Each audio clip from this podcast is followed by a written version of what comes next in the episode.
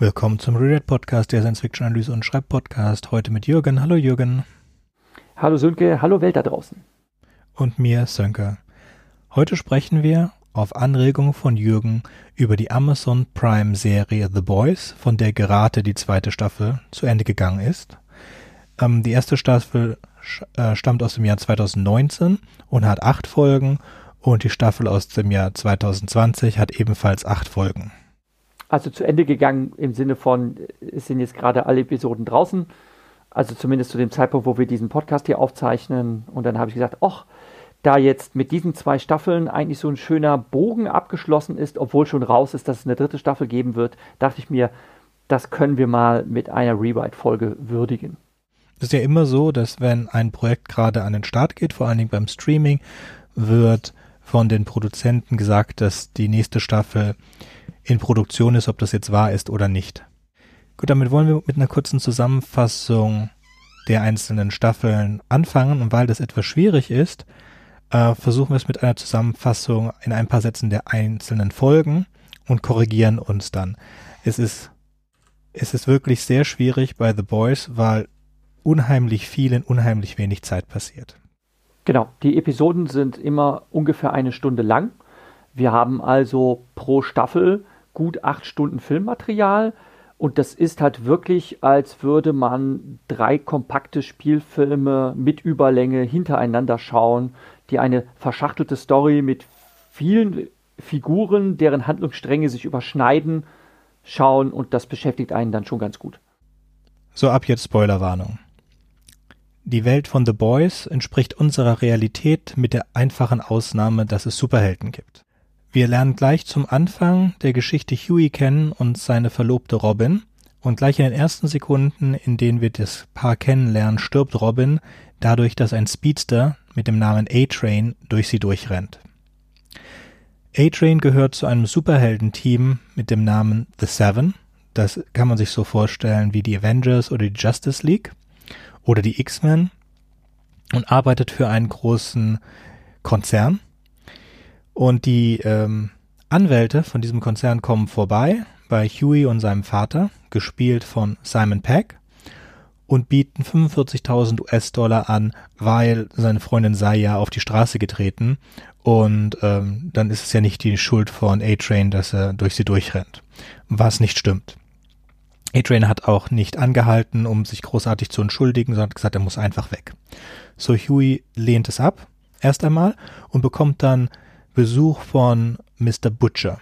Und Mr. Butcher überzeugt ihn, doch eine Wanze im Tower der Seven unterzubringen, wenn er da ist, um dieses Settlement zu unterschreiben. Damit sie etwas gegen die Seven tun können. Ja, Butcher ist ein großer Feind der Seven. So Hugh lässt sich davon überzeugen und wird aber dabei von einem unsichtbaren Mitglied der Seven mit dem Namen Translucent gesehen und Translucent kommt und versucht, äh, Huey zu erledigen. Währenddessen gibt es ein neues Mitglied der Seven, und zwar die junge Dame Starlight. Sie ersetzt den Torchlighter, der aus Gründen, die wir nicht kennen, das Team verlassen musste. Und ähm, es ist ein, ein, eine junge positive Christin und gleich das Erste, was sie tun darf, sie darf dem Mehrmann oral befriedigen, beziehungsweise er zwingt sie eine Kleinigkeit hatte ich vergessen zur ersten Folge. The Boys basiert auf einem Comics mit 71 Ausgaben und Huey sieht in den Comics aus wie Simon Peck. deswegen ist es sehr lustig, dass sein Vater, der kaum vorkommt, von Simon Peck gespielt wurde. In der zweiten Episode geht es dann darum, dass Huey und Butcher Translucid überwältigt haben, als dieser versuchte, Huey ja, eins auszuwischen, weil er das eben mit dem Platzieren der Wanze mitgekriegt hat. Und sie haben ihn gefangen genommen und in einen Käfig gesperrt. Und da Butcher ja sowieso ein ganz großer, überzeugter Fan von allen Soups, wie er sie immer nennt, ist, äh, versucht er Translucent zu beseitigen. Er nimmt sich dafür jemanden zu Hilfe, seinen Freund Frenchie, der wohl tatsächlich eine Vergangenheit als Soup-Killer hatte. Und die beiden versuchen sich dann daran, diesen äh, Superhelden ähm, zu liquidieren, was sich allerdings nicht als ganz einfach erweist, weil er auch eine super robuste Haut hat und sie ihn nicht einfach erschießen können. Yugi davon ist natürlich überhaupt nicht begeistert, denn äh, er ist eigentlich ein friedliebender Mensch und äh, ist kreuzunglücklich damit, äh, wo er sich da hineingeraten sieht.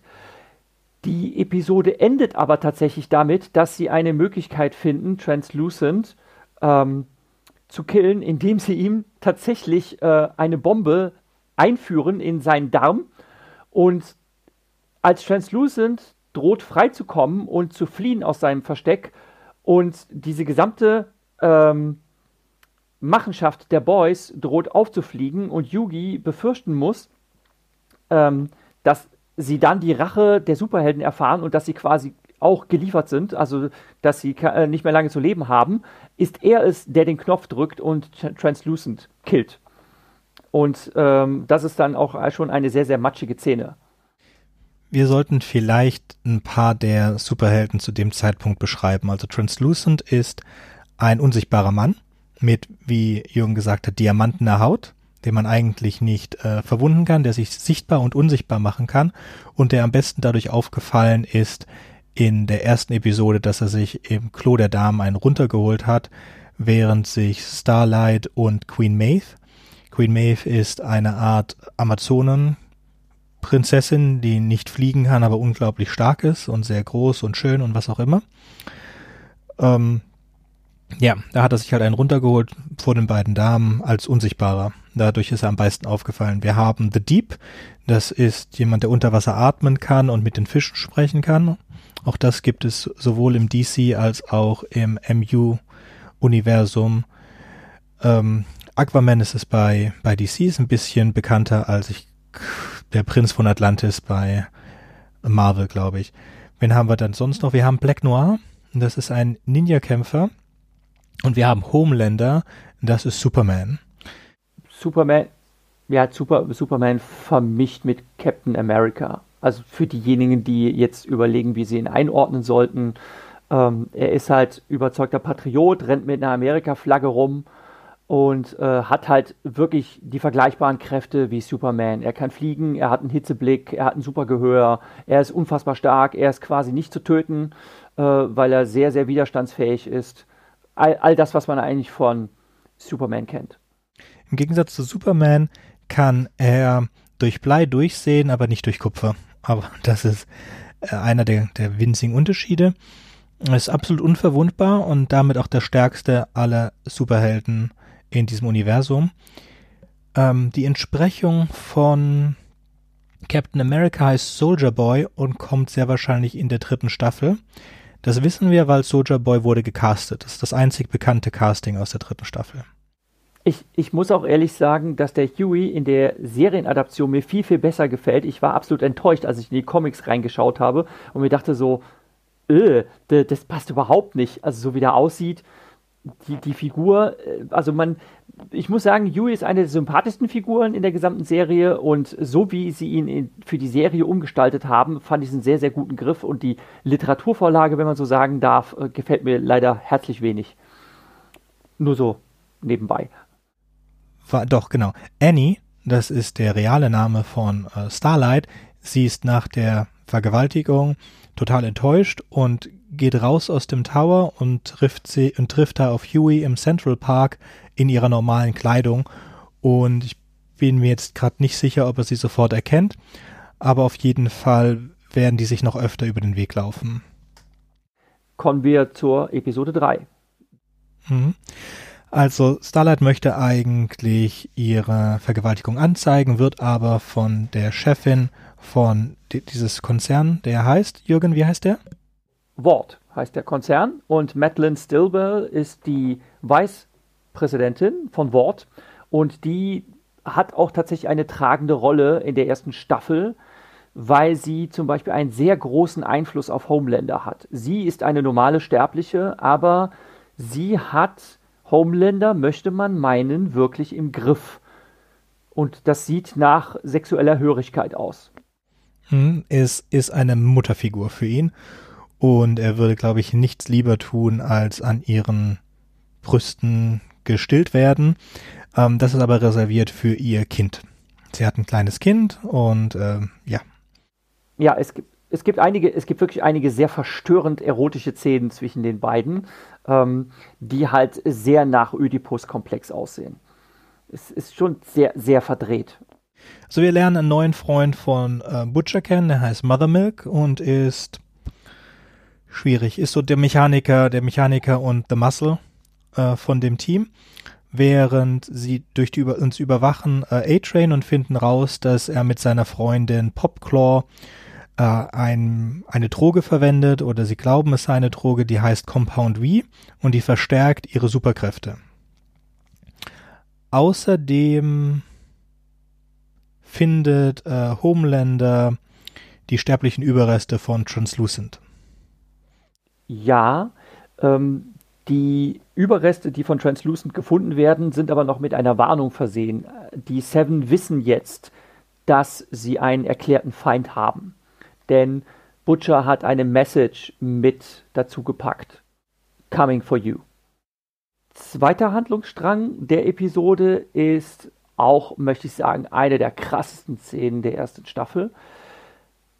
Homelander und Maeve werden zu einer Rettungsaktion geschickt, ein entführtes Flugzeug zu befreien.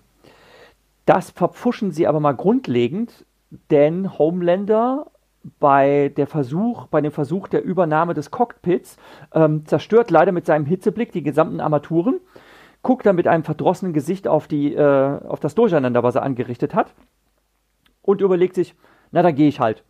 Und Maeve versucht den davon abzuhalten und sagt, du kannst sie doch jetzt nicht hier alle zurücklassen. Und dann sagt er, ja, äh, was, was soll ich denn machen? Oh bitte, ne? äh, du glaubst aber nicht, dass ich das Flugzeug jetzt hier selber äh, lande oder so. Ne?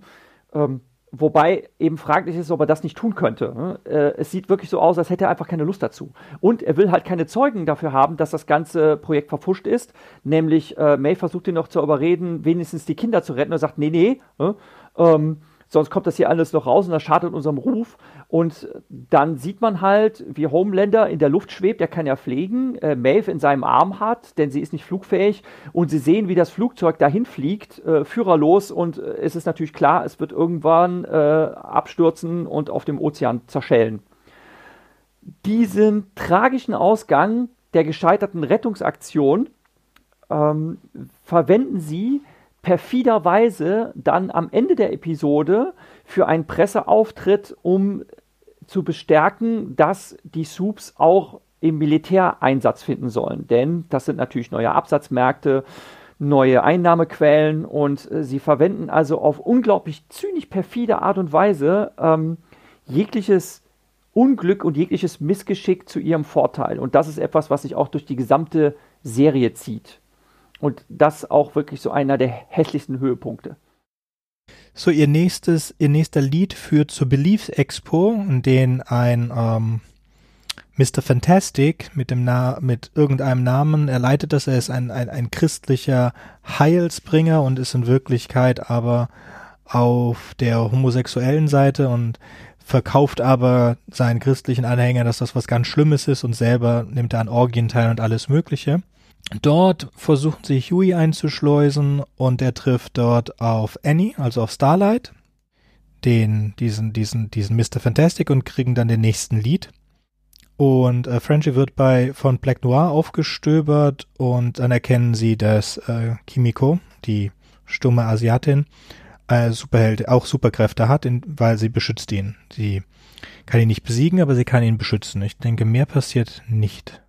Außer ich glaube, dass A-Train seine Freundin aus Versehen killt. Ja. Damit haben, das haben sie dann auf Aufnahmen, das hat sie dann zum Erpressen von A-Train für, für die späteren Folgen. Sie folgen in der Episode 4 jetzt einem Tipp, um Compound V zu finden, denn äh, es ist natürlich eine sehr faszinierende Sache. Äh, was? Die Superhelden sind drogenabhängig, das wäre ja ganz fantastisch, um die Ding festzumachen, denn ähm, Sönke hat eine Sache ein bisschen, möchte ich sagen, untertrieben dargestellt. Ähm, die Welt von The Boys hat nicht nur als einzige Änderung, äh, Abweichung von unserer Realität, dass es Superhelden gibt, sondern diese Superhelden sind auch noch richtige Popstars. Sie werden gefeiert und sie werden vermarktet. Ähm, es gibt unglaublich viele Merchandising-Produkte, äh, Alltagsprodukte wie äh, Shampoos oder Nahrungsergänzungsmittel oder was auch immer. Und ähm, es ist halt ein riesen Marketing-Ding und gerade Wort, die Firma verdient halt ein Mordsgeld daran. Und wenn jetzt halt irgendwas gefunden würde, um die äh, Superhelden zu diskreditieren, wäre das natürlich ganz fantastisch. Und deshalb ist halt ähm, die Gruppe von den Boys dieser Sache mit Compound V auf der Spur, weil sie ja zum Beispiel auch glauben, dass ähm, A-Train äh, drogenabhängig ist, ähm, um halt seine Fähigkeiten zu steigern, weil er Angst hat, sonst aus den Seven rauszufliegen, weil er es eben nicht mehr bringt als Speeder. Und sie folgen halt einer Spur und äh, in dem vermeintlichen Geheimlabor stoßen sie aber auf eine, ein junges Mädchen, eine Asiatin, Kimiko, die in einem Käfig äh, gefangen gehalten wird und das nicht ohne Grund, denn sie ist auch eine Soup und auch keine ungefährliche. Mhm. So, es ist Stillwells Aufgabe, neue Absatzmärkte zu finden. Also es gibt wohl Verträge, die Superhelden in bestimmten Cities an, anzusiedeln. Und da gibt es auch verschiedene, verschiedene Diskussionen, die man hat, und verschiedene Verkaufsgespräche. Diese Stadt zahlt so und so viel Mö äh, Millionen und was auch immer. Und einer der ersten Folgen ähm, erwähnt einer der Politiker dann Compound V. Und daraufhin wird so getan, als würde man sein niedrigeres Angebot annehmen, um einen Superhelden dort anzusiedeln. Und Homelander zerstört dann das Flugzeug mit dieser, diesem Person und dem Kind und so weiter, das, äh, mit der ganzen Familie und was auch immer. Also es ist aber ein kleines Flugzeug. Und das ist jetzt schon das zweite Flugzeug, das von Homelander zerstört wird. Im Comic gibt es diesen Airliner auch. Wenn ich es richtig verstanden habe, werden sie gebeten vom Präsidenten der Vereinigten Staaten, das ist wohl so ein, eines der Flugzeuge von diesem 9-11-Angriff oder etwas, versucht etwas ähnliches zu tun. Es sind also Terroristen in dem Flugzeug.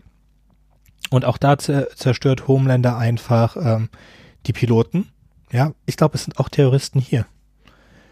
Das ist auch der Grund, warum er sie so äh, mit dem Laserblick macht. Er denkt einfach nicht nach, was er damit macht, dass er damit auch die, die, äh, die ganzen Armaturen zerstört.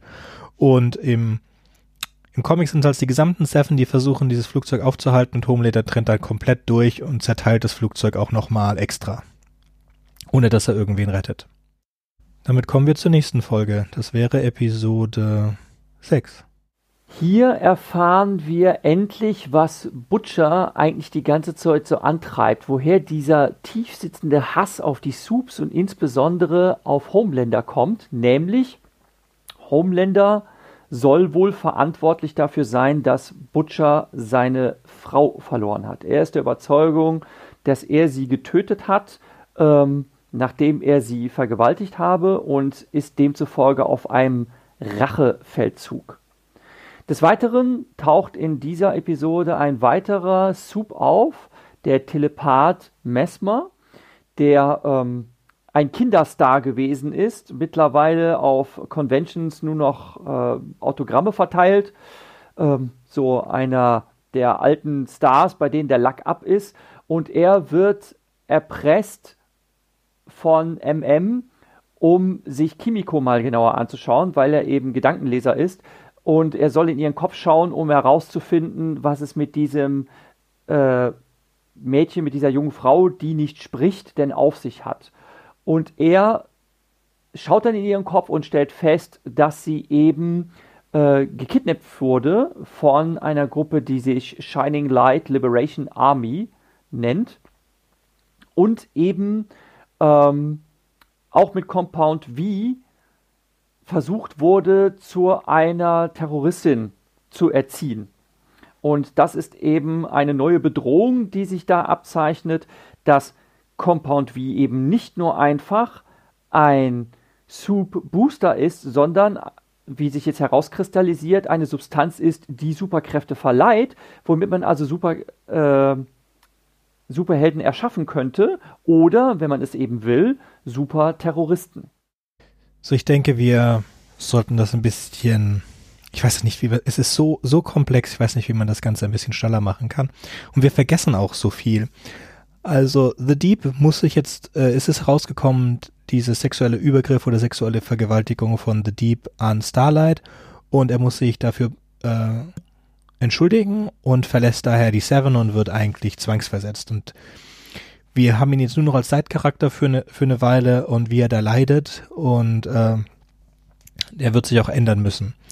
Aber das kommt, kommt dann noch.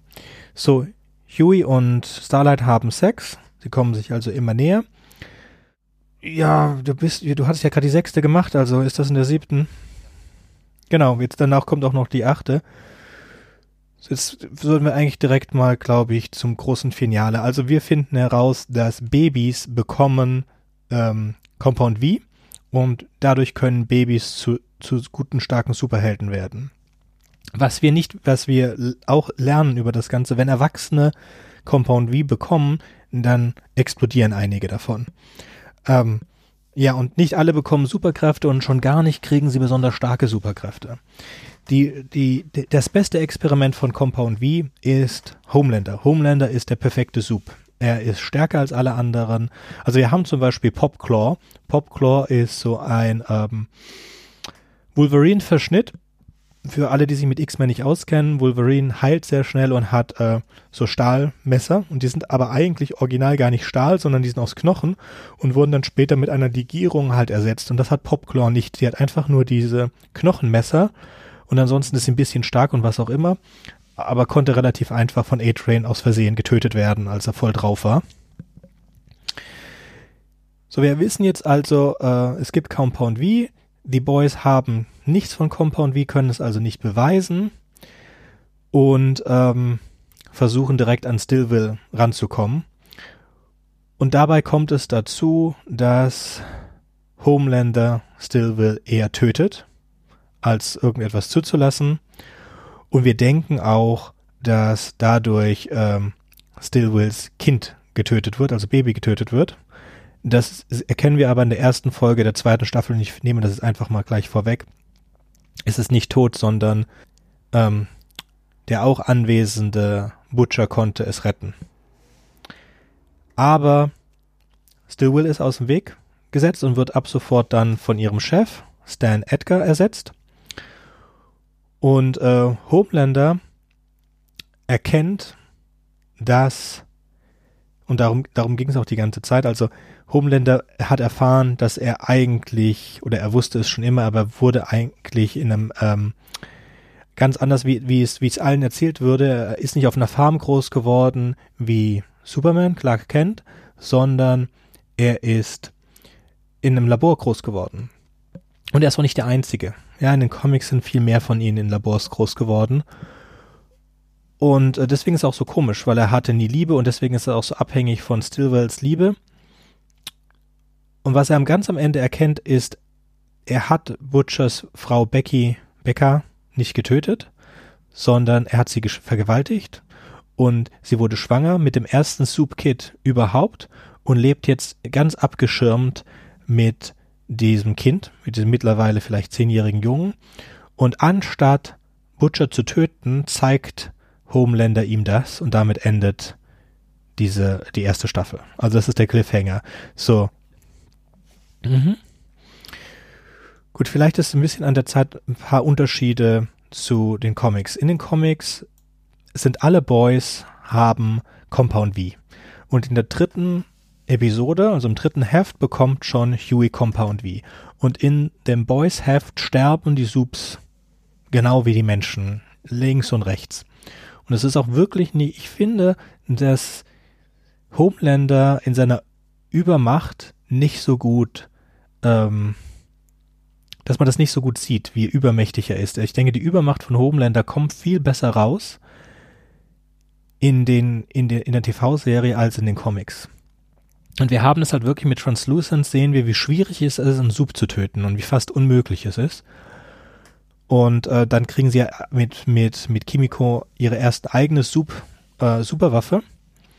So, der zweite, die, die zweite Epi, oder etwas, was wir ganz am an, das auch am Ende ist von äh, der, einer der letzten Folgen von der ersten Staffel ist, wir sehen, dass es Superterroristen gibt. Und dieses Superterroristen, diese Existenz des Superterroristen überzeugt endlich das Militär, den Einsatz von Superhelden im Militär zuzustimmen. Das ist ganz anders in den Comics. In den Comics hat diese Firma immer schon Waffen produziert und die waren halt nicht besonders gut und haben einen Haufen Leute das Leben gekostet. Und sie haben dann irgendwann angefangen, Superhelden zu produzieren. Und zwar haben das alle gemacht. Das haben die Deutschen gemacht im Zweiten Weltkrieg, das haben die Russen gemacht und das haben auch die Amis gemacht. Und dabei kam halt das erste Superhelden-Team. Ja, das ist, wäre Captain America bei Marvel und ähm, Wonder Woman bei DC. Und dieses Superhelden-Team heißt Payback. Und da ist Soldier Boy, das ist Captain America. Und sie haben auch äh, Track Knight. Track Knight ist so eine Mech-Version von Bruce Wayne, der auch zusätzlich noch schwul ist. Der kommt in den Comics vor und rettet dann ganz, ganz grandios in so einem Tagtraum ähnlichen Aktion die Erde. Ähm, ist aber, kommt aber nur in die Zeitung, weil er, weil er den Butler vergewaltigt hat oder irgend sowas in der Art. Also es ist schon, die Comics haben viel mehr Superhelden drin, die man auch erkennen kann als solche. Und die werden dann persifliert und sterben auch sehr häufig. Die Boys sind am Anfang der zweiten Staffel untergetaucht, weil sie nämlich für den Mord an Stilwell verantwortlich gemacht werden. Hat auch mit der Kurzschlussaktion Butchers zu tun, der ja in einer Verzweiflungstat versucht hat, ähm, Homelander zu töten, was natürlich nicht funktionieren konnte. Und ähm, am Anfang ist aber auch Butcher verschwunden.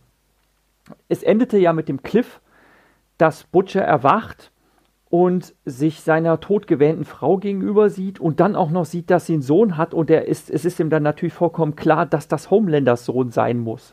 Und äh, dieses große Schrecknis muss er erstmal verdauen und man fragt sich jetzt dann natürlich auch, wie es weitergeht und die zweite Staffel beginnt dann damit, dass ähm, die Boys sich versteckt halten und Butcher selbst aber nicht dabei ist.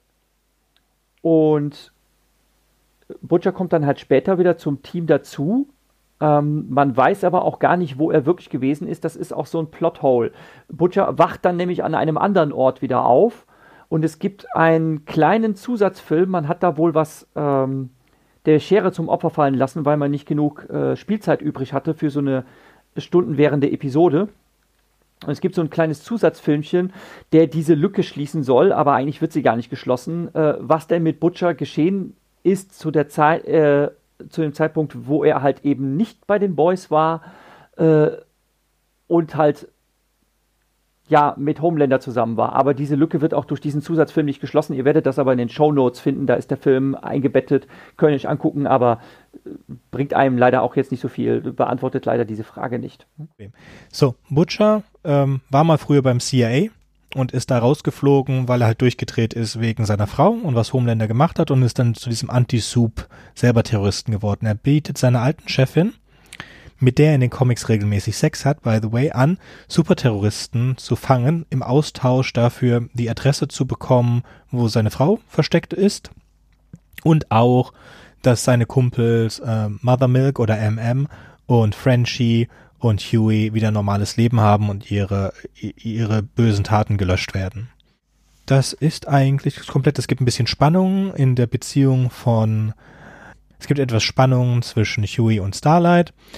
Ähm, sie erzählen äh, Starlight über den, den, den Mord von, von, von Popclaw und auch über Compound V und Starlight möchte unbedingt dieses ähm, Geheimnis von Compound V an die Öffentlichkeit bringen. Damit kannst du mit drei weitermachen. Was wir noch nicht erwähnt haben, es taucht noch ein vermeintlicher Superterrorist auf.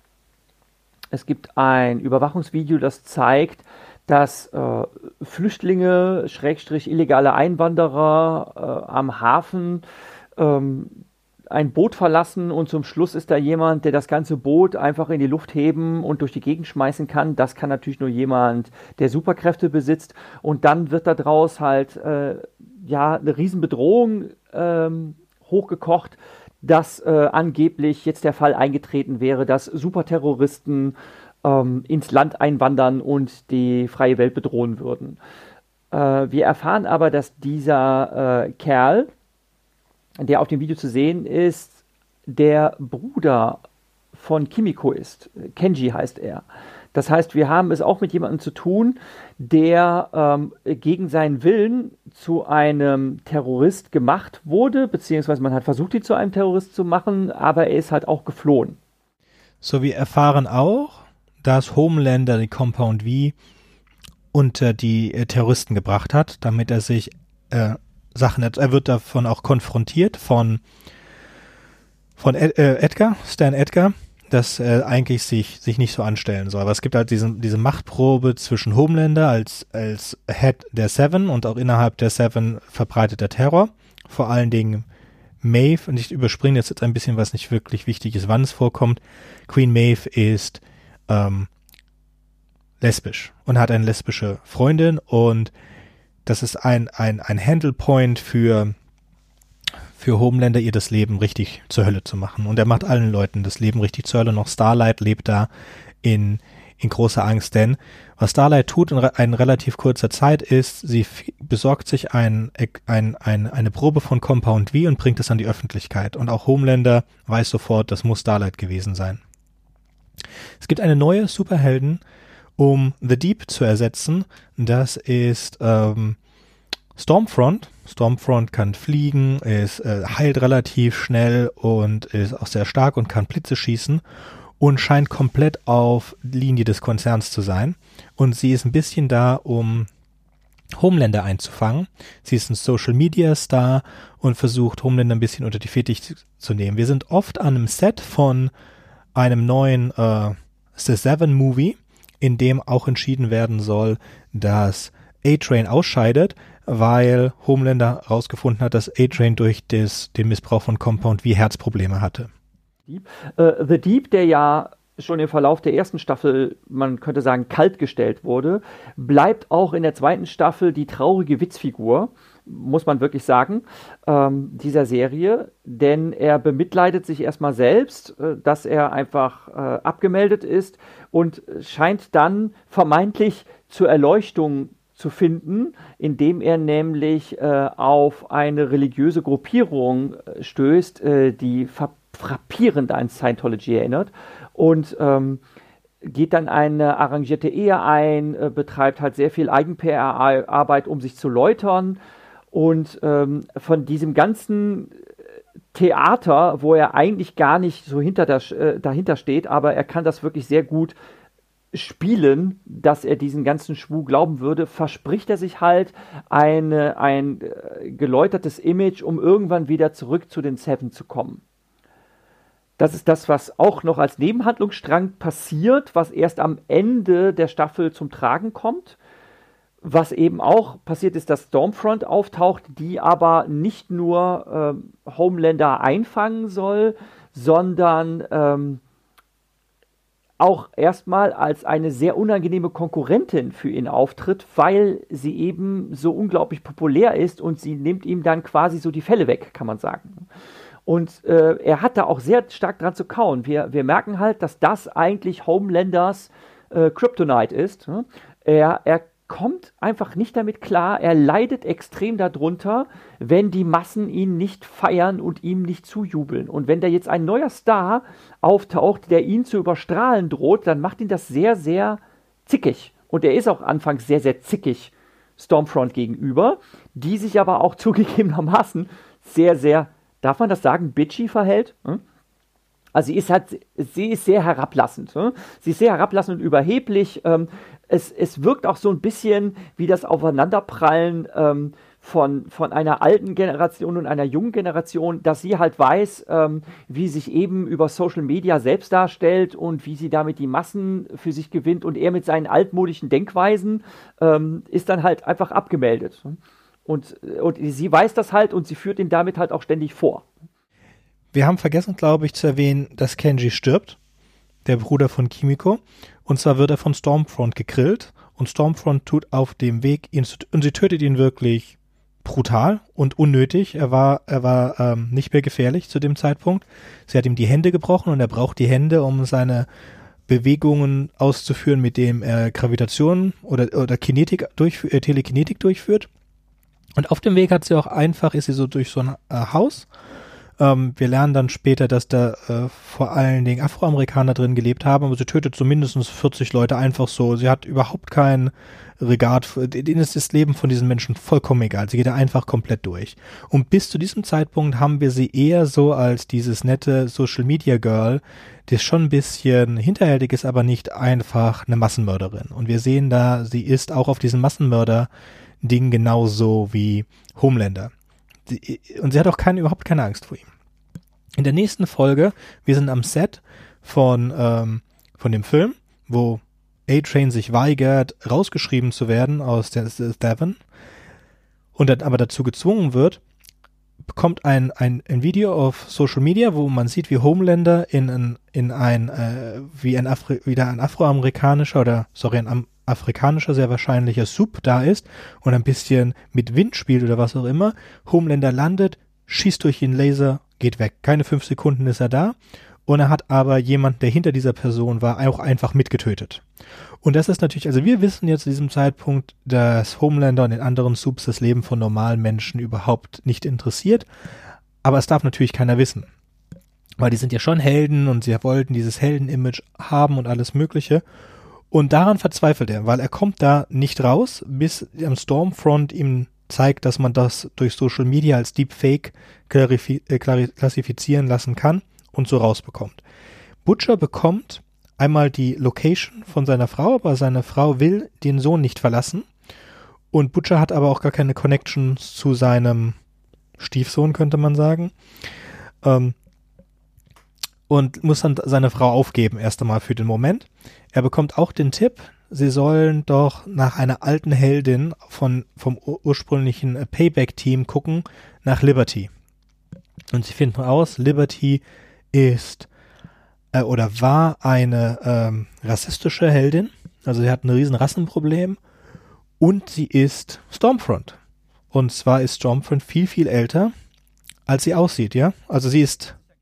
Genau, das, Genau, das denkt man sich dann gleich, okay, sie muss ja dann viel, viel älter sein, wenn, denn es reicht auf ein Verbrechen zurück, was schon 60 Jahre her ist. Und dann denkt man sich, okay, da, da passt irgendwas nicht zusammen. Ne? Sie muss also nicht nur sehr, sehr stark und mächtig sein, sie muss auch noch die Eigenschaft haben, äh, auffallend langsam zu altern. Sie muss halt älter sein als all die anderen Subs, die da rumlaufen. Mhm. Das könnte mit ihrem sehr hohen Heilungsfaktor zusammenhängen, ähm, den, den wir auch später sehen, wenn Homelander, also ich denke, wir sind jetzt an, an dem Punkt, an dem Homelander und äh, Stormfront anfangen, Sex zu haben. Und äh, sie hat auch ein bisschen was Masochistisches, also er hat was Sadistisches und Masochistisches, sie lässt sich von ihm verprügeln, schlagen, verbrennen, was auch immer, es heilt alles sehr gut, sie überlebt es, aber wir wissen auch nicht, in, inwiefern ihr äh, äh, volles, ähm, volles Rohr gibt. Anyway, sie killen Leute nutzloser, also ohne Begründung zusammen und so weiter. Sie sind richtig, richtig fies böse und lassen sich's gut gehen.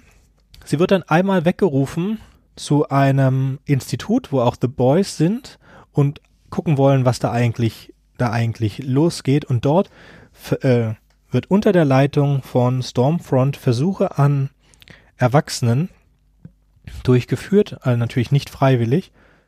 Um halt neue Subs zu züchten. Um vor allen Dingen zu sehen, was man tun kann, dass die Menschen nicht explodieren. Genau, wir wissen ja, dass Subs am Compound wie Compound wie stabilisieren. Darum geht es. Mhm, am liebsten hätte, hätte sie nur Homelanders. Am liebsten hätten sie die Formel, wie man Homelanders macht und würden dann einen Haufen Homelanders machen, damit sie auch den einen Homelander unter Kontrolle kriegen können. Weil das ist ja relativ ähm, schwierig. Wir kommen aber später dazu, wie man Homelander unter Kontrolle hat. Im Moment hält ihn Stormfront unter Kontrolle. Äh, er wartet die ganze Zeit am Set mit Blumen auf sie und man sieht dann so richtig, wie er nervös wird und am Ende, als sie da angekommen ist, steht er so, was ist denn, äh, fragt sie, was ist denn passiert? Nichts. Aber dein, dein Wagen ist abgebrannt, ja? Also es sind schon sehr schöne Szenen. Da finde ich sehr gut.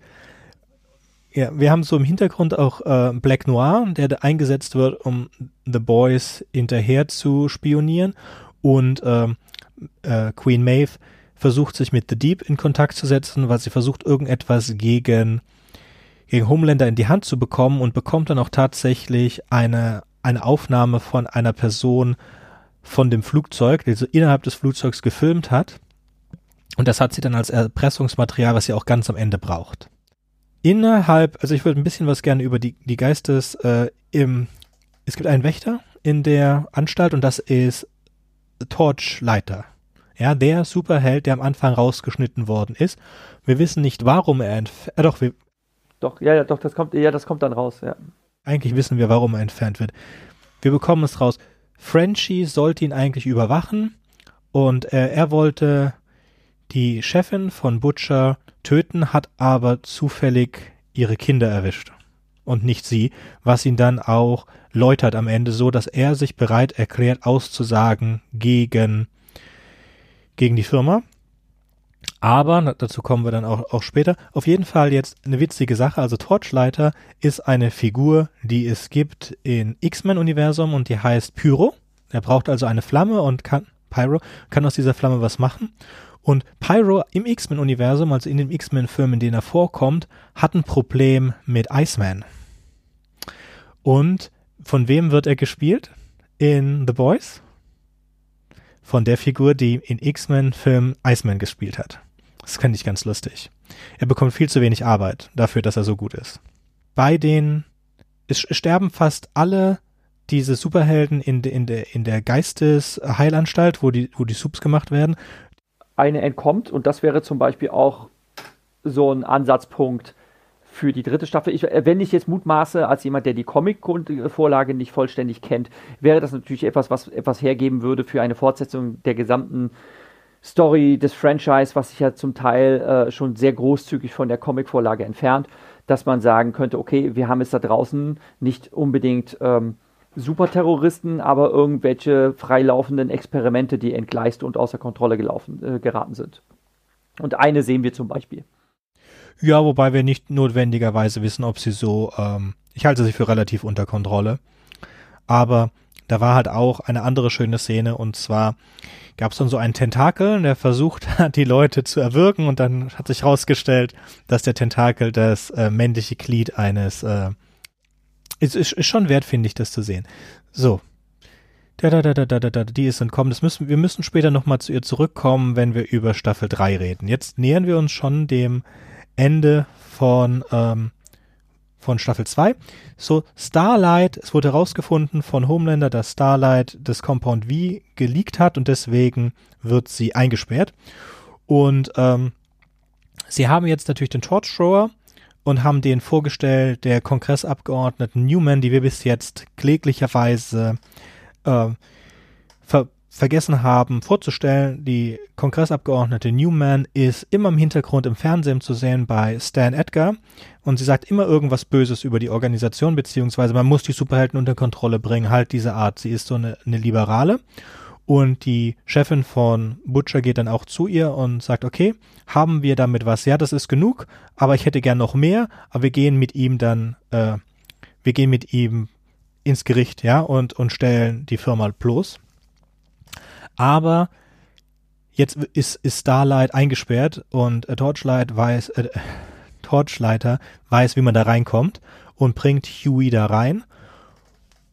Und dann, anstatt ihm wirklich zu helfen, bringt er sich selber um. Und zwar entzündet er sich vor dem, vor der Statue der Sieben, von denen er auch entfernt worden ist. Und bis zu dem Zeitpunkt, glaube ich, glaubte er, sein, er wäre noch da, da gewesen. Und davor verbrennt er sich. Dadurch, dass er sich verbrennt, gehen überall die Alarmanlagen an und die Alarm äh. Und was wir bis jetzt nicht erwähnt haben, Starlight ist äh, sehr stark, aber zieht ihre Energie aus der Sonne. Nein, eben nicht aus der Elektrizität. Das ist eben das, was öfters falsch, äh, falsch erklärt wird. Äh, deshalb ist der Name auch ein bisschen irreführend.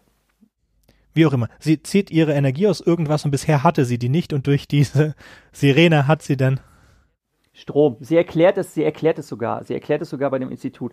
Bei dem Institut, äh, wo auch einer der Entflohenen, äh, der kann so, äh, so Schockwellen ausstoßen und äh, schmeißt damit auch den Bus über den Haufen, in dem Yui drin sitzt. Ähm, äh, der krabbelt aus dem äh, Bus raus, ist schwer verletzt äh, und sie soll die Wunde kauterisieren. Das sagt sie, das kann sie nicht, weil durch den EMP, wenn es einer war, äh, alle Elektrizität lahmgelegt ist und sie hat deshalb keinen Strom zum Anzapfen. Das erklärt sie. Also sie erklärt da ganz, ganz eindeutig die Natur ihrer Superkraft. Und deshalb kommt sie auch aus diesem Gefängnis nicht raus, weil kein Lämpelche und nichts brennt und sie hat nichts, wo sie den Strom anzapfen kann. Und dann geht aber diese Notbeleuchtung an und dann grinst sie, weil sie sagt, oh super, jetzt habe ich Strom, jetzt kann ich die Tür wegblasten. Und das macht sie dann auch neben der, der verbrannten Leiche von Torchlight äh, sind, treffen jetzt Huey und äh, Starlight zusammen. Und dann kommt auch Black Noir und äh, greift die ziemlich doll an und macht sie auch ziemlich fertig. Und dann kommt aber Queen Maeve zur Rettung und stopft, äh, öffnet die Maske von, von Black Noir. Und jetzt sehen wir zum ersten Mal, dass Black Noir äh, Afroamerikaner ist und äh, sehr zerfetzte Haut hat weil wir, wir sehen öfter, wie, wie seine Rüstung teilweise weg äh, explodiert ist und es wächst wohl alles wieder schnell zusammen und er ist nicht, nicht tot zu kriegen. Und äh, sie stopft ihn ein ähm, Almond Joy Riegel in den Mund und erklärt dann, also ich hatte gedacht, sie macht das, um ihn, um ihn zu beruhigen, weil für mich hatte der eher sowas Tierisches die ganze Zeit. Oder ähm, sowas Kindliches, als sei er auch ein Experiment und auch ein bisschen verrückt aber sie sagt, er sei allergisch dagegen und wird dann auch später erzählt, dass er äh, in einem vegetativen Stadium ist. Das heißt, er ist genauso raus am Ende der Staffel wie Stormfront, was nichts bedeutet. Insofern, bis dahin war immer so, er, er, er war im ersten Teaser dabei, weil er hat den, äh, den, den Superterroristen, den ersten Superterroristen getötet. Und er hatte auch ein Interesse an Butcher gezeigt und hat nach Butcher suchen lassen. Und er hat sich dann noch die ganze Zeit auf, auf Butchers Spur gesetzt. Und damit ist er raus, ja, komisch. Damit kommen wir, glaube ich, zum letzten Ding, und zwar die Kirche des Kollektivs bietet. So ist es also, sie kommt frei, ihre Mutter war auch gefangen, die kommt auch frei. Jetzt haben sie aber ihren Kronzeugen verloren. Jetzt geht Butcher zu dem Chefwissenschaftler, der damals Homelander aufgezogen hat. Und er sagt, okay, ich weiß, dass ich schuldig bin. Er kam auch ganz kurz in Staffel 1 vor und hat äh, Homelander erzählt, dass Becky seine, sein Kind geboren hat und wo sie sich befindet. Und jetzt äh, Butcher sagt dann, okay, ist mir scheißegal, ich bring deine ganze Familie um oder du sagst aus.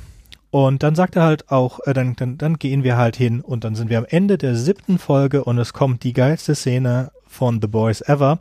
Und zwar ist es das, habt ihr sicherlich gesehen, sonst würdet ihr das nicht hören, Irgendwer lässt seinen Kopf explodieren und dann den Kopf von noch jemandem explodieren und dann den Kopf von dem Ersatz Speeder explodierende A-Train ersetzt hat und noch mehr Köpfe und mittendrin stehen halt äh, Starlight und Homelander und wissen nicht und gucken irritiert, ja, und niemand weiß, was was ist und Ende.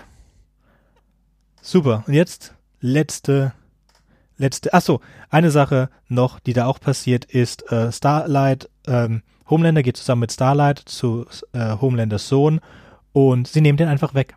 Und dadurch bricht dann auch äh, Becky aus und am ganz am Ende der achten Episode. Und äh, sie haben meinen Sohn, ja, und helft mir bitte. Und natürlich will Butcher ihr nicht wirklich helfen, sondern will eigentlich, dass seine Frau wieder für sich bekommen und dass der Bastard weggeht. Ja, ähm, es kommt dann zu einem Showdown wo einige Superhelden aufeinandertreffen. Vielleicht sollte man bei der achten Folge, also dem Finale der zweiten Staffel, doch nochmal sich die Mühe nehmen, äh, geben und auf den Anfang eingehen, weil der so wunderschön ist. Es gibt ganz zu Anfang einen Film, der ähm, so eine ähm, äh, wie nennt man das? Es gab, ich habe die, äh, hab die Abkürzung dafür mehrmals gehört, mir fällt es jetzt nicht mehr ein. Ähm, es gibt da so eine drei Buchstaben Abkürzung für, für, für, es ist so eine Art Werbespot äh, an die Nation äh, für äh, vernünftiges Verhalten im Krisenfall. Und zwar steht Homelander zusammen mit einem Police Officer da ähm, und erklärt den Zuschauern in die Kamera, äh, was sie tun sollen bei Angriff eines Superterroristen. Und natürlich so ähm, ist das ganz klar eine Referenz dazu, was macht man, wenn man jetzt einen Amokläufer in der Schule hat. Wieder einmal. Ne? Und was tun wir jetzt, wenn wir einen Superterroristen haben, der die Schule angreift? Natürlich ergreifen wir die notwendigen Maßnahmen, wir verschanzen uns in den Räumen ähm, und ähm, die Lehrkraft im Raum bewaffnet sich und dann sieht man halt, wie die Schublade aufgemacht wird am Lehrerpult und äh, die Lehrerin äh, eine Pistole lädt und sich dann mit, mit vorgehaltener Waffe auch hinter einem umgekippten Tisch verschanzt, äh, um etwaige äh, böse Superschurken aufzuhalten, die ja durch die Tür brechen könnten. Ähm, und das ist eine wunderbare Anspielung äh, darauf, was tatsächlich äh, diskutiert wird, ähm, ernsthaft diskutiert wird in den USA, Lehrkräfte mit Waffen auszustatten, um halt gegebenenfalls irgendwelchen School-Shooters äh, zu entgegnen, was natürlich eine absolut äh, irrwitzige Idee ist. Also wenn man sich überlegt, man hat im Lehrerpult eine Waffe mit Munition ähm, und das in einem Raum voller impulsgesteuerter äh, oder impulsenthemmter Teenager. Super Idee. Ne? Ja, also das ist ein grandioser äh, Spot ganz am Anfang zum Auftakt dieser Episode. Das wollte ich unbedingt noch loswerden. Das, das ist eins meiner Highlights dieser Serie. Okay, das hätte ich komplett vergessen. Also sie finden heraus, Butcher findet heraus, wo Homelander Ryan, das ist der Sohn von Homelander, untergebracht hat und das ist in seinem, seinem Cabin in the Woods. Dort hat, was wir auch komplett vergessen haben, er am Anfang der zweiten Staffel trifft er auf äh, Stillwell und bekommt von Stillwell Milch und es kommt wieder zu sehr sexuellen Szenen und äh, wir, wir wissen ja, dass Stillwell tot ist und fragen uns, was das ist, aber ganz am Anfang ja, ja, ich weiß, aber dazu müssen wir zurück, weil wir haben es nicht gesagt. Ganz am Anfang der ersten Staffel Treff wird ein, ein Senator über, dadurch überzeugt, also der Senator hat Sex mit einem wunderschönen Mädchen, dann verwandelt sich das wunderschöne Mädchen in einen dicken Mann und der macht dann Fotos von sich, während er Sex hat mit dem augenverbundenen, angeketteten äh, Senator, der nichts davon mitbekommt und verwandelt sich dann wieder zurück und das ist Doppelgänger und das ist ein, ein Transmorph. So, und dieser Trans, ein Shapeshifter. Und dieser spielt Stillwell und dann im zweiten Mal, dass er besucht wird, sagt er, ich kann die Form nicht so lange halten und dann am Ende irgendwann übertreibt es halt und sagt aber Homelander, ich kann dir geben, was du wirklich willst und verwandelt sich in Homelander und dann tötet ihn Homelander. Aber da haben wir eine, da komme ich später nochmal zurück, da haben wir eine Homelander gegen Homelander Situation. So, eine, eine weitere grandiose Szene ist äh, The Church of the Collective, Scientology, hat genügend Dreck zusammen, um einen von den beiden Superhelden, die mittlerweile bei ihnen sind, das sind A-Train und ähm, The Deep, wieder zurückzubringen und es ist einfacher, The Deep, äh, sorry, es ist einfacher, A-Train zurückzubringen als The Deep. Nee, äh, genau, es ist ja, das ist ja gerade der Twist. Es ist ja gerade der Twist. Sie versprechen dann The Deep äh, zurückzubringen, weil, weil A-Train schwarz ist. Und das wäre ein Problem. Und nachher, nachher wird es ja genau andersrum. Und das ist dann. Genau. Genau. Okay. Ja mit Stormfront. Es ist ein Problem mit Stormfront. Und es ist aber mehrmals gesagt worden, sorry, du hast vollkommen recht, es ist mehrmals gesagt worden, dass die, die, die Kirche auch was gegen Stormfront in der Hand hat. Also wie Scientology sammeln sie Sachen gegen ihre Mitglieder. Und dann gibt es eine ganz geile Szene, wo Huey und, und Starlight durch die Gegend fahren und plötzlich sitzt er, sitzt A-Train hinten drin und er fand, wie hast du uns gefunden? Ich habe einfach drei Stunden gesucht und guck mal, ich habe das. Und äh, in dieser in dieser Folge waren ähm, waren, eight, war, waren Huey und äh, ist also die letzte Folge, die achte Folge. In dieser Folge waren Huey und, und Starlight auf der Suche nach ähm, irgendetwas, was sie benutzen können, nachdem die Köpfe ja alle explodiert sind und waren bei Mace und Queen Mace hat gesagt, es ist mir egal, meine, nachdem ich das Video über den, mit dem Airline-Absturz äh, meiner Freundin gezeigt habe, hat die mich verlassen, also sie sagt es nicht, aber meine Freundin hat mich verlassen, mir ist alles scheißegal, ich helfe euch auch nicht. Und dann gibt ihnen A-Train ähm, das Material gegen Stormfront, denn Stormfront ist Nazi und war auch mit einem Nazi, also mit dem Original-Erforscher äh, dieses Superhelden-Serums verheiratet und so weiter. Und das geht an die Presse und Stormfront dreht komplett durch. Und jetzt kommt es, ähm, Sie sehen es dabei. Und also diese, diese Ablenkung verwenden sie, um Stormfront wegzubekommen von Ryan, Beckys Sohn, äh, Beckas Sohn, und da ist Homelander noch da und Homelander holen sie weg, indem sie äh, ein paar Kilometer entfernt so Ultraschallboxen aufstellen und die tut den ganz doll in Ohren weh, dann fliegt er halt hin und Beck, äh, Becker kommt rein, setzt ihrem Ryan äh, Ohrdinger auf und dann versuchen sie, versuchen den Jungen wegzubekommen, aber sie schaffen es halt nicht, weil Stormfront früh genug zurück ist und dann gibt's einen, einen Kampf zwischen Stormfront und ähm, Starlight und dann kommt Queen Mace dazu. Ach, und Kimiko ist auch dabei. Kimiko wird das Rückgrat gebrochen dabei. Ein, ein Bitchfight par excellence. Und das, das sagen dann die anderen auch. So, die, die Girls regeln das. Also man sieht dann zum Schluss, wie drei Frauen eine vierte Frau verprügeln. Ähm, so, aber das ist auch, Girls Get It Done ist auch ein Callback, ja, zu ganz am Anfang, wo sie halt mit, mit Starlight und ähm, Stormfront diese girly, diese, diese Girl Power aufbauen und dann auch da die Queen Maves äh, lesbische, lesbisch sein einbauen. Ähm, als nämlich Homelander gefragt wird, warum haben wir nicht große Diversität in den Seven, wenn A-Train jetzt weg ist, was soll denn das sein? Also doch, wir haben doch eine Lesbe. Und damit outet er Queen Maeve, die das gar nicht wollte und auch ja, vor laufender Kamera. Wir, wir sind jetzt mitten im, im Endfight, also wir haben diesen einen Endfight im ähm, Genau, also sie, sie verdreschen dann halt zu dritt Stormfront und tatsächlich durch diese Überlegenheit muss Stormfront tatsächlich erstmals fliehen. Also sie ist wirklich so eine der stärksten, aber gegen drei auf einmal kommt sie dann auch nicht an und äh, ergreift die Flucht. Sie kann ja fliegen, im Gegensatz zu den anderen. Das heißt, sie haut dann einfach ab, nach oben und stellt dann aber Homelander, den, nee, Moment, Home, Entschuldigung, Homelander kommt später dazu, andersrum, ne? Sie stellt, ähm, sie stellt Homelander und seine Frau und den Sohn von Homelander und sie ist natürlich, die haben natürlich alle keine Chance gegen sie, aber der Junge äh, hat halt noch äh, latente, noch nicht erwachte und vor allem noch nicht richtig kontrollierte Superkräfte. Und der wird dann halt sehr, sehr, sehr, sehr, sehr, sehr böse, ähm, dass jemand seine Mom angreift. Und äh, dann entgleisen ihm seine Kräfte und dann sehen wir kurz darauf, dass Stormfront ähm, um einiger Gliedmaßen gekürzt und ordentlich gegrillt am Boden rumliegt. Sie ist noch bei Bewusstsein, sie lebt noch, aber sie sieht ziemlich fertig aus. Hm? Ein Auge hat sie auch schon verloren. Genau. Mhm, gut, sie hat arme Beine verloren und ein Auge, spricht nur noch in, in Deutsch und auch sehr komisches Zeug, das keinen großen Sinn macht. Ich glaube, mehr Deutsch haben sie einfach so schnell nicht beibringen können. Homelander holt die anderen natürlich ein im Wald, nachdem ähm, Stormfront jetzt gerade äh, gegrillt wurde, kommt Homelander und will eigentlich seinen Sohn zurückhaben. Ähm, Butchers Frau ist leider auch tödlich verletzt und er liegt kurz darauf ihrer, ihren Wunden und Butcher stellt sich trotzdem äh, vor sein äh, ja, das Kind, das ja nicht sein Sohn ist und äh, Homelander macht sich noch darüber lustig und sagt, ähm, du willst dieses Kind jetzt tatsächlich verteidigen, was gerade eben deine Frau gekillt hat. Ne?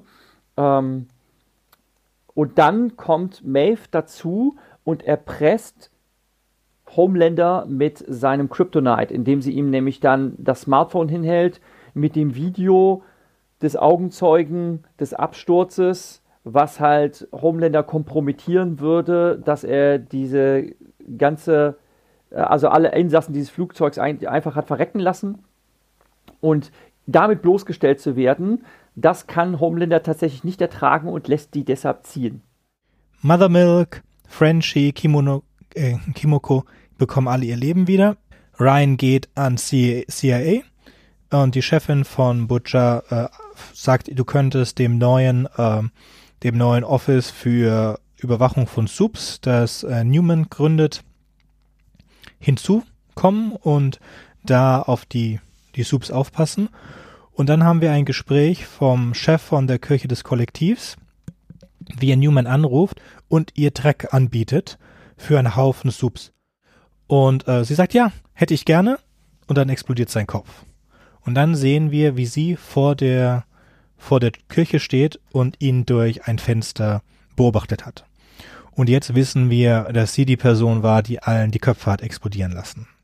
Und da wird man tatsächlich in die Irre geführt, denn man glaubt tatsächlich, als es passiert, dass das Kimiko ist.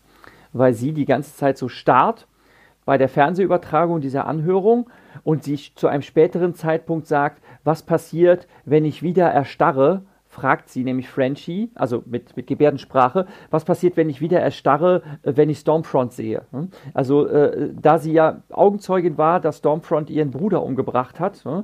ähm, äh, ist sie natürlich auch von Hass zerfressen und äh, flippt halt jedes Mal aus, wenn Stormfront nur in die Nähe ist und muss immer äh, zurückgehalten werden, sie einfach nicht ähm, unkontrolliert anzugreifen, was in den meisten Fällen sehr unvernünftig wäre. Hm? Und ähm, in dieser einen Szene hat man tatsächlich den Verdacht, dass sie mehr Fähigkeiten besitzt, als wir bisher zu sehen bekommen haben. Und da wird man auf eine falsche Fährte gelockt.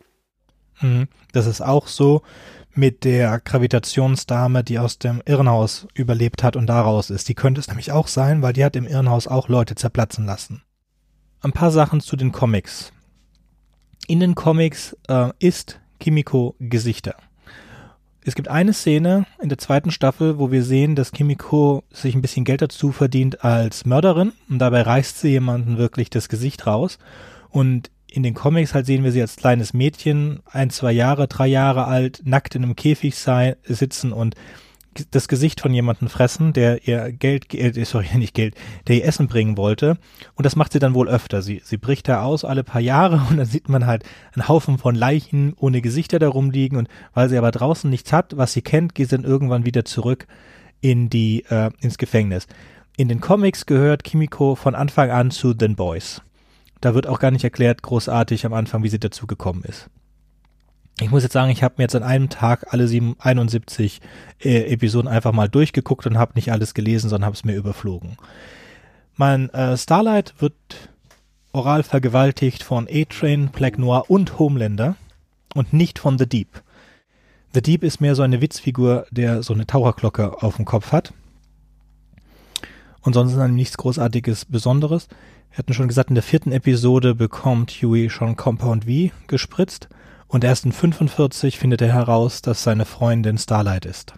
Es gibt eine Szene, ähm, in der er gerade Sex hat mit äh, Starlight in seiner Wohnung und äh, Butler, sorry, Butcher steht vor der Tür und man denkt, es gibt jetzt ein großes Zusammentreffen zwischen, äh, großen Clash zwischen Huey und Butcher und Butcher lacht und dreht sich einfach um und dann sehen wir das Gesicht von Huey und es ist komplett um den Mund rot und dann sehen wir Starlight so unter der Decke, sups, ich habe mich in den Tagen ein bisschen äh, ver, vertan. Das ist heute kein Saver-Tag. Oder wie auch immer. Auf jeden Fall hat sie ihre Tage und er hat sie gegessen. Also, das ist schon an, äh, sie sagen wohl, das geht noch ekliger in den Comics. So, Homelander dreht in den Comics durch, nachdem Bilder von ihm geleakt sind, auf dem man sieht, wie er ganz schlimme Sachen macht. Zum Beispiel äh, einen Schädel penetrieren und Babys essen. Ohne Spaß. Aber er kann sich nicht erinnern, dass er das gemacht hat und wird danach richtig psychopathisch und irgendwann kommt er auf die äh, geile Idee, also einfach um zu zeigen, wie brutal er ist, nimmt er einfach eine ganze Familie in einem Auto, fliegt damit hoch, schmeißt sie weg, holt alle anderen Superhelden zu sich hin und sagt, wir übernehmen jetzt das Land, es ist mir jetzt alles wurscht. Fliegen zum Weißen Haus, alle Superhelden ums Weiße Haus rum, sie, äh, Homelander geht rein mit Black Noir, und sie töten alles. Und das ist die Folge 66 und dann geht äh, Butcher rein und trifft auf äh, Homelander und Black Noir und es kommt zu einer Aussprache. Und bei dieser Aussprache zieht Black Noir seine Maske ab. Und wir erkennen, dass Black Noir ein Klon von Homelander ist. Und Homelander hat gar nicht das Baby gegessen, sondern das war Black Noir der einfach, wenn Homelander geschlafen hat, sich mal sein Superheldenkostüm ausgeliehen hat und einfach Leute zu töten. Und Mutter sagt dann diesen, diesen Satz, It means you turned into a fucking psychopath by mistake. Ja? Also du bist ein verfluchter Irrer geworden und verfluchter Massenmörder aus dem Fehler heraus, weil du gedacht hast, du würdest verrückt werden, du hättest diese Sachen getan und dann hast du diese Sachen tatsächlich getan. Und dann versucht äh, Homelander Black Noir umzubringen und Black Noir tötet Homelander, aber äh, Homelander verletzt Black Noir sehr stark. Die Air Force kommt, tötet alle fliegenden Superhelden und die Army kommt und tötet den äh, halbtoten äh, Black Noir. Und als allerletztes geht, geht, Butcher mit seiner Brechstange hin, bricht ihm den Kopf nochmal auf, greift mit der Hand rein ins Gehirn, nimmt das Gehirn raus und zerdrückt es. So auf die Art von. Also es ist schon noch, ist noch way up nach oben, wie viel die äh, brutaler werden können. So am Ende von das ist Episode 66 von 71. Im Rest der Folgen stirbt der Rest, beziehungsweise wird ausgeschaltet. Es werden alle anderen Superhelden, die es noch in anderen Ländern gibt, ausgeschaltet. Äh, Mother Milk wird getötet von Butcher, weil Butcher sagt, ich hab sowas wie dich nicht, so einen guten Freund wie dich nicht verdient. Ich habe gar keinen Freund, nimmt eine Handgranate ich übertreibe es jetzt groß, aber im Endeffekt ist es das, steckt ihm die Handgranate ins Gesicht und tötet ihn. Und der Einzige, der überlebt, ist äh, Huey und das war's großartig. Also ja, also Comic muss man wirklich nicht gucken. Zeichenqualität können wir beide sagen, ist nicht so besonders, ist überbrutal. Mir gefallen die Staffeln viel besser, auch die Charaktere sind viel tiefer in der Serie als, ähm, als in den Comics. Für die dritte Staffel wissen wir eine Sache, es ist Soldier Boy. Das ist deren Captain America. Äh, er kommt ganz kurz in der Staffel vor. Da wird gezeigt, dass er, dass er gelebt hat zwischen 1910 und 1982 in den Comics gibt es aber drei Soldier Boys. Das heißt, äh, gibt Reinkarnationen davon, verschiedene Leute übernehmen diese, diese Rolle. Ähm, Stormfront ist im Comic ein Mann, hat auch den Eye-Patch. Äh, äh, Queen Maeve ist nicht schwul, sondern ist ähm, ziemlich aktiv sexuell und hat so einen kleinen menschlichen Diener immer mit sich herum. Und als sie dann versucht abzuhauen, zusammen mit Stormfront, schmeißt sie ihren menschlichen Diener gegen Homelander und der zerplatzt an Homelander. Und danach äh, nimmt sie ihr Schwert, schlägt es gegen Homelander, das zerbricht an Homelander und Homelander schlägt ihr den Kopf ab mit einer einzigen Handbewegung. Tja. Für Staffel 3 können wir also erwarten, einmal, wir haben jetzt drei offene Spots bei den Seven. Wir wissen, Soldier Boy kommt. Auch, dass Stormfront nicht tot ist. Wie, äh, es gibt eine Figur, im Comics, die heißt The Legend. Das ist der Archivar der Comics, weil ja da es echte Superhelden gibt und die Comics sind nur Marketingmaterial. Und das ist, der ist nachempfunden von Stan Lee und hat auch eine ziemlich gute äh, Beziehung mit ähm, Queen Mace, weil die war früher ein Paar waren und gibt ihr deswegen immer Tipps. Und wir wissen, dass Huey in den letzten Folgen die ganze Zeit von seiner Mutter gesprochen hat. Seine Mutter, die ihn verlassen hatte. Gibt mehrere Szenen, wo das vorkommt und das gilt ja Chekhovs Gun. Also wenn eine Waffe in der ersten Szene gezeigt wird, muss sie auch im letzten Akt abgeschossen werden. So, die Mutter kommt vor, wir haben die, ähm, wir haben die, die Überlebende von dem Irrenhaus, wir haben den Soldier Boy, der schon gecastet wurde. Natürlich geht's weiter mit The Deep. So jetzt, nachdem wir wissen, dass Newman eigentlich die Person ist, die die ganze Zeit den Leuten die Köpfe explodieren lässt, kann man sich die ganze Serie nochmal von vorne ansehen. So, meine Interpretation, und das ist auch die Interpretation, die ich viel im Internet gesehen habe, ist, dass Newman eigentlich für die große Firma und für den Stan Edgar arbeitet und dass er deswegen sie immer anguckt. Außerdem, wenn wir sie sehen, können wir in den Szenen, in denen sie ist, zum Beispiel, äh, sie ist unten mit dem Protest, äh, vor dem, vor dem Seven-Gebäude mit den ganzen Protestierenden, als dieses Video geleakt ist von Homelander, und sagt, wir müssen sie kontrollieren und alles mögliche. Und sie sagt auch Dinge wie, wir sind so machtlos. Also sie sagt eigentlich immer die Wahrheit, denn sie arbeitet ja eigentlich für die Bösen. Und dann kommt Homelander herunter und Homelander fantasiert davon, die ganze Menge mit seinem Laser, äh, Laser, Laserblick auszuradieren. Und wenn wir sie angucken in den Szenen, sieht man, dass sie die ganze Zeit Blickkontakt hat. Sie lässt ihre Augen nicht eine Sekunde von Homelanders Gesicht. Das heißt, sie hat ihn, also sie ist ein Sicherheitsnetz. Ja, sie könnte wahrscheinlich Homelander töten. Und auch in der Szene, in dem, ähm, wenn man, wenn man es dann weiß, dass sie Blickkontakt haben muss, um den Leuten die Köpfe explodieren zu lassen und zurückgeht zu der Gerichtsszene, wo allen Leuten die Köpfe explodieren, sieht man auch ganz genau, dass es genau das ist. Sie hat also, äh, die Schauspielerin genau die Anweisung bekommen, diese Leute anzugucken und es wurde dann so intelligent geschnitten, aber man kann das im Nachhinein herausfinden.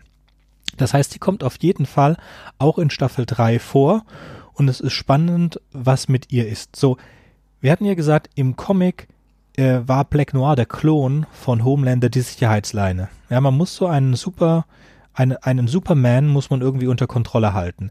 In der zweiten Staffel und in der ersten Staffel von ähm, in der ersten Staffel war es Steelwell, sollte ihn unter Kontrolle hatten, aber sie hatten in der Hinterhand noch immer seinen Sohn Ryan, den sie ja über seine Mutter zu kontrollieren versuchten und auch kontrollieren konnten.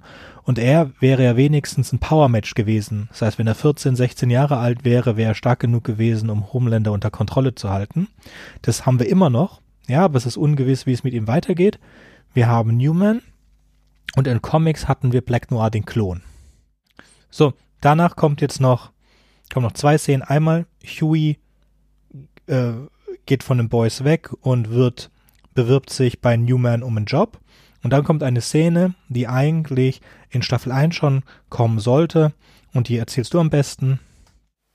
Man hat mit der Serie The Boys muss man jetzt wirklich sagen, ein sehr krasses Ding rausgehauen. Mit unglaublich viel Gewalt, unglaublich vielen vulgären Dialogen.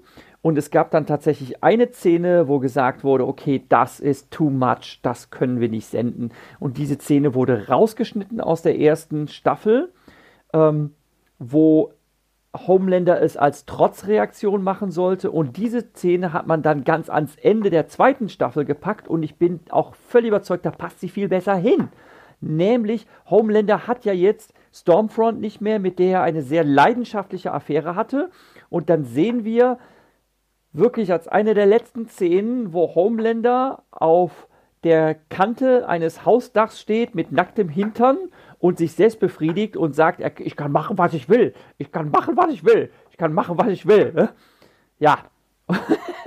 und das sieht natürlich, das ist halt echt unglaublich kindisch. Ne?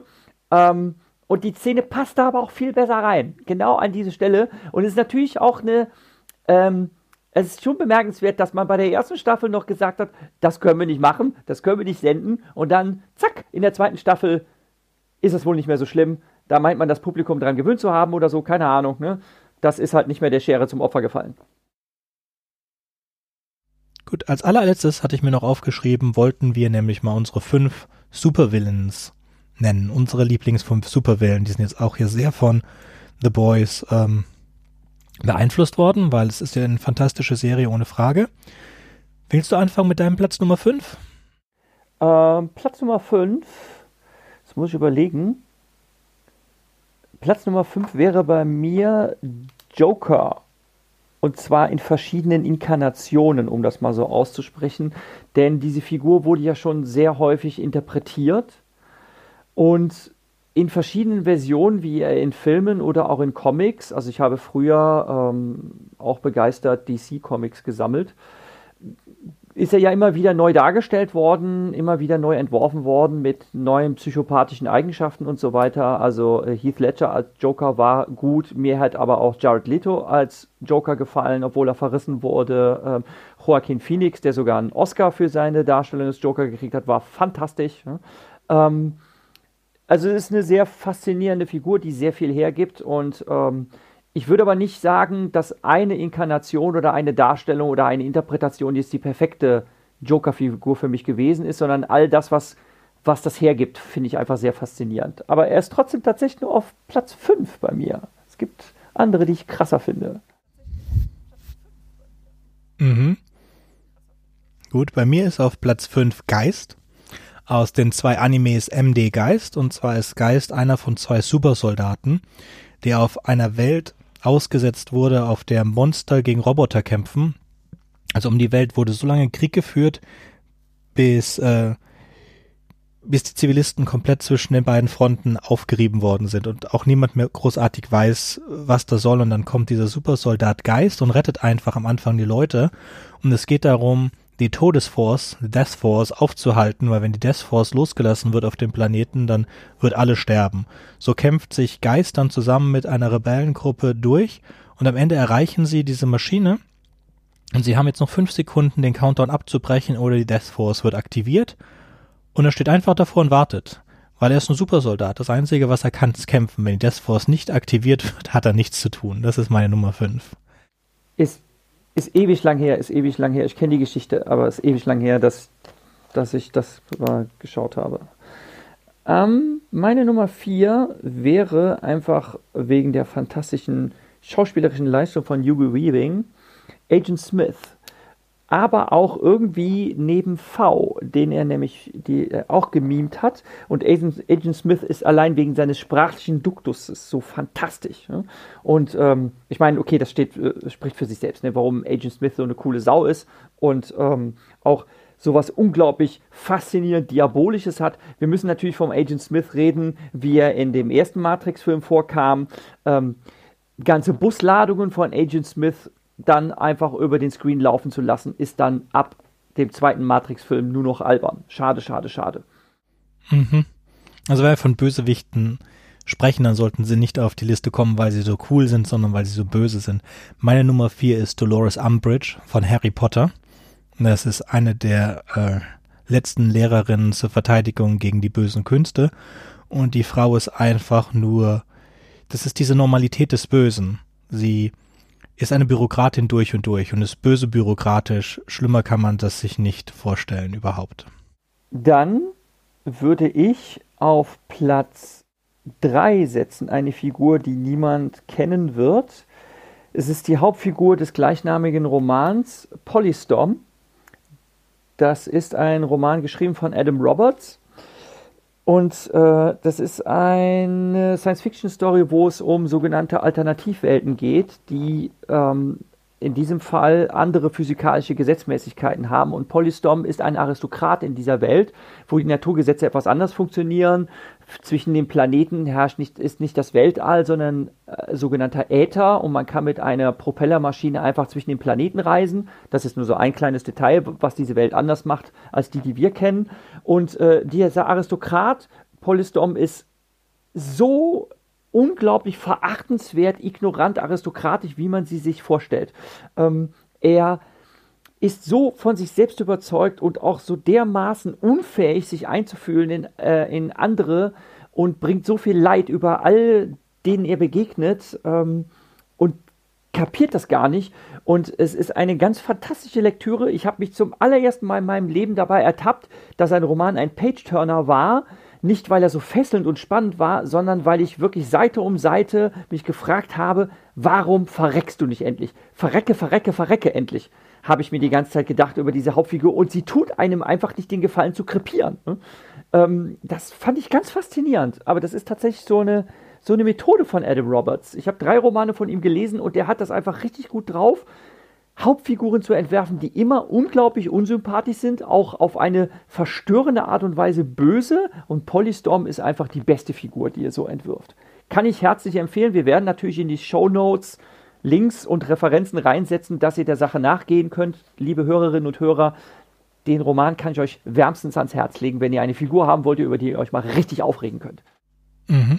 Meine Nummer drei ist Thanos. Thanos ist der große Bösewicht in den letzten zwei Avengers-Filmen und in der zugehörigen Comicserien. Thanos ist ein, äh, ein Titan vom Titan und hat sich zum Ziel gesetzt, mit dem äh, Infinity Stones die Hälfte alles Lebens im Universum auszulöschen, damit das Leben, äh, damit das Universum weiter wachsen kann.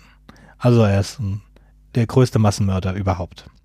Auch nicht schlecht. Ich finde es schön, dass wir tatsächlich bisher keine Überschneidungen haben. Also uns auch nicht um die gleiche Figur streiten müssen, da, weil wir ihr unterschiedliche Ränge zuweisen. Ähm, Nummer zwei ist bei mir Walter White, aka Heisenberg. Weil ich sehr, sehr fasziniert war von der Serie Breaking Bad, weil sie auf eine unglaublich spannende Art und Weise in einem riesengroßen erzählerischen Bogen zeigt, wie ein Mensch aus guten Motiven immer mehr dem Bösen verfällt. Das ist ein wunderbares Beispiel für Anomie.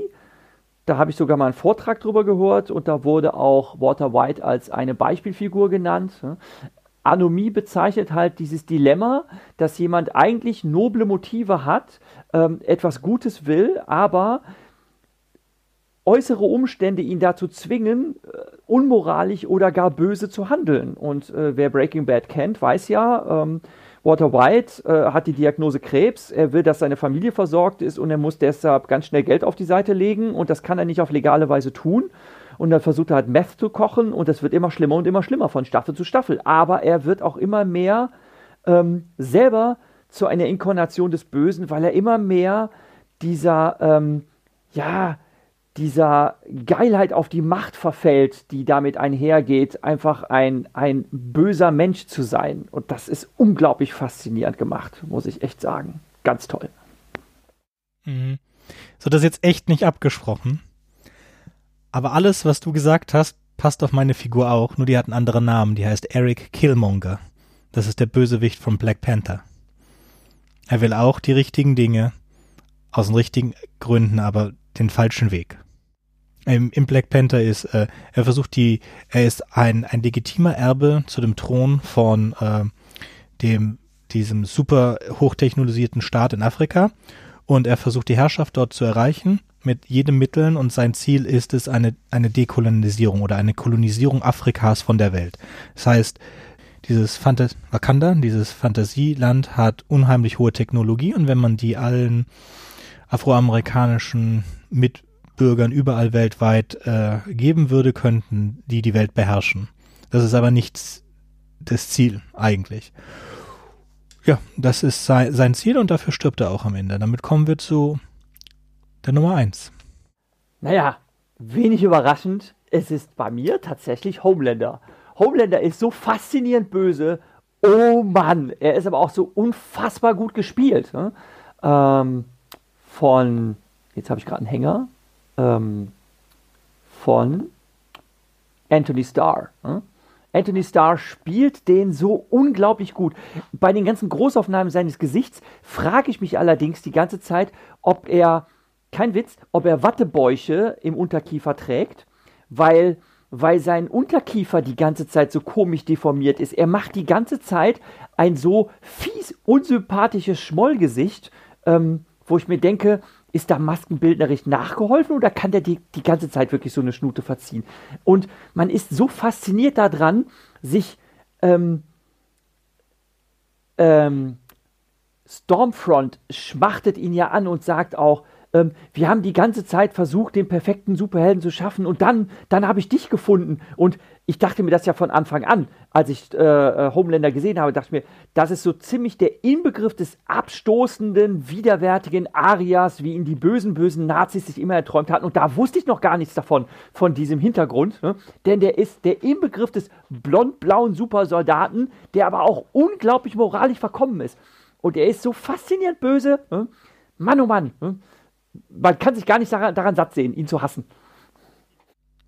Vielleicht auch nicht wenig überraschend, meine Nummer eins ist auch Homelander. Und bitte schreibt uns doch eure fünf Top-Super-Bösewichte auf Social Media.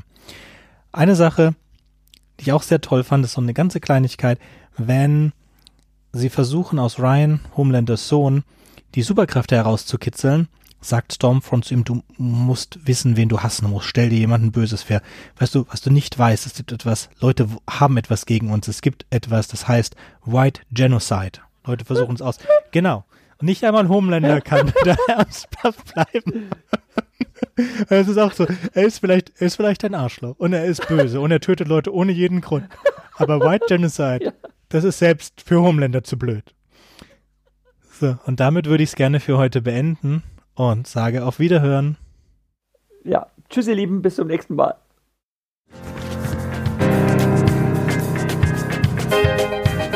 Wartet, ich habe noch was vergessen. Wenn euch unser Podcast gefällt und ihr vielleicht sogar mitmachen möchtet, würden wir uns über Nachrichten von euch freuen. Ihr erreicht uns unter anderem über podcast at rewrite-podcast.de, Twitter oder Reddit. Über Kritik und Kommentare freuen wir uns natürlich auch. Ihr könnt uns unterstützen, indem ihr uns weiterempfehlt und bewertet, zum Beispiel auf iTunes, Spotify oder YouTube oder auf jeder anderen Podcast-Plattform, die uns führen. Zum Mitmachen braucht ihr nichts weiter zu haben als ein Headset und das kostenlose Programm Studio Link Standalone. Ihr könnt eigene Themen vorschlagen oder ihr sucht euch etwas aus unserem Sendeplan aus. Den Sendeplan und die weiterführenden Links findet ihr unter rewrite-podcast.de slash mitmachen. Und ihr könnt auch bei unserem Geschwister-Podcast Podyssey reinhören. Podyssey veröffentlicht alle zwei Wochen eine Kurzgeschichte aus den Genren Fantasy und Science Fiction. Wenn ihr ein paar von unseren tollen Podcast-Aufklebern haben möchtet, dann schickt uns einfach eine Nachricht mit eurer Adresse und wir schicken euch Aufkleber. Tschüss! Thank you